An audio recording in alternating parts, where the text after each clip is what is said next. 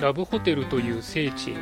愛を求め癒しを求めてさまよう。ラブホテル放浪ラジオ。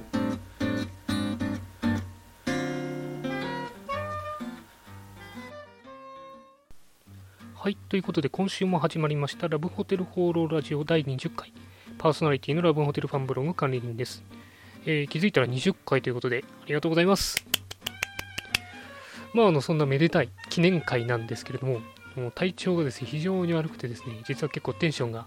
えーすごい低い状態ですいません。あの今年の夏もですねあのひどい夏バテになったんですけど今回は秋は秋疲れっていうんですかね。まあそんな感じでちょっと疲労感が、えー抜けなかったりですねテンションが上がらなかったりという毎日を過ごしています。あれですよ正直あのラブホテルに行く元気が出ないぐらいなんでもう自分でも深刻だなと思ってる状況です。あの今週ちょっとゆ週末はですねゆっくりして体調回復したいなと思ってます、えー皆さんもですねちょっと秋疲れに気をつけて、えー体休めるようにしてください。そんなわけで今週もよろしくお願いします。今週の気になったラブホテル情報。はいということで私が独断と偏見で今週気になったラブホテルに関する情報をご紹介するこのコーナー、えー今週のテーマはこちら。アメニティです。えー皆さんはですね、ラブホテルに行ってアメニティを、えーよく使われますでしょうか、えーラブホテルに行くようになってですね、私が一番驚いた、まあ、一つのこのアメニティ、えーと言っていいかなというふうに思います。あの、普段のホテルなんかよりですね、全然、えー品質が良くてですね、もう例えばあの、歯ブラシ1本取っても、えー磨きやすくてですね、持ってってる、まあ、知り合いの子がいたりとかするぐらい、えー全体的に品質が高いなと、えーそんな感じでした。逆に普通のこうビジネスホテルとか行くとですね、今まあ安いですけどアメニティすごい質が低いみたいな感じになってて、まあ、そのギャップに、え逆にびっくりするなという感じです。まあ、あのラブホテルにとってもですね、そのアメニティというのは非常に重要な要素の一つでですね、まあ、戦略の一部になってると、え言っていいと思います。ま、理由としてはやっぱりあの女性客へのアピールっていうのは一つ、えーラブホテル非常に重要なポイントになりますんで、やっぱアメニティが充実してるとですね、ぱり女性受けがすごくいいということがあります。まあ、そういうその女性向けにシフトし始めたのが大体1970年代ぐらいから、まあ、そのやっぱラブホテルっていう言葉がですね世の中に浸透し始めたぐらいなんですけども、えーその時一番最初に、えアメニティとしてヒットしたのはあのシャワーキャップだそうですね。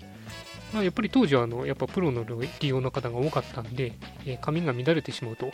非常に困るということで、えシャワーキャップがですね爆発的にラブホテルにこう置かれるようになったとえーいうのが本に書いてありました。まあじゃあ、え現在のアメニティはどうかと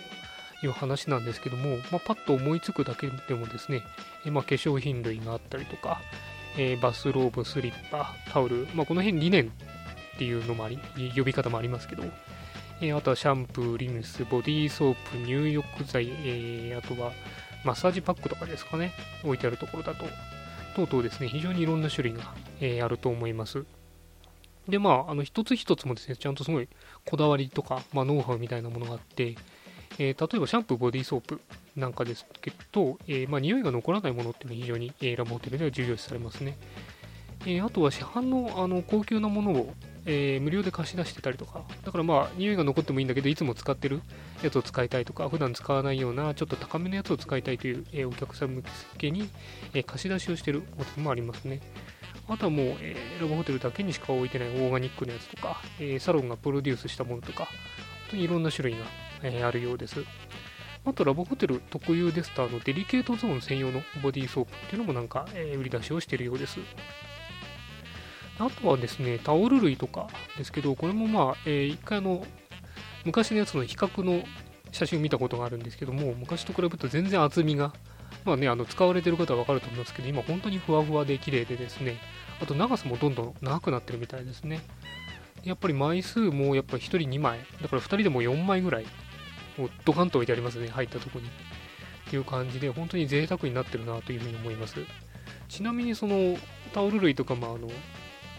バスローブみたいなやつもですね、置く場所とか数によって、えお客さんの満足感とか使用感、えだからたくさん使う割に満足してもらえないとか、逆にあんまり使わないけど、えー満足してもらうとか、そういうノウハウがいろいろあって工夫を、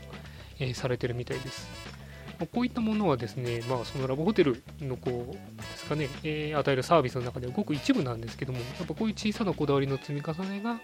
お客さんの満足度につながると、えー、非常に重要なポイントになるようです。あの男性の皆さんもですね、ぜひ次にラブホテルに行った時は、そういうアメニティ類をちょっとチェックしてみてですね、こだわってみるのも面白いかなというふうに思います。えー、そんなわけで今回はアメニティについてのお話でした。